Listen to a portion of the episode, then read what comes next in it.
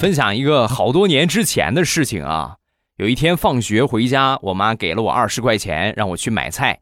然后我来到一个卖鱼的摊子前面，老板问我要什么鱼，我就大声，我就拿有钱了啊！那时候就那种感觉，给我来的最大的一条。说完，这老板啊，特别特别的熟练，就抓起了一条最大的。还没等我说啥呢，他咔一下就把这个鱼敲死了。我当时那一刻，我这汗都快下来了，我就在心里边默默的想：完了完了，这要是钱不够怎么办啊？钱不够，我先把书包压这儿，然后回去拿钱；要么我先把手机抵这儿，我回去拿钱。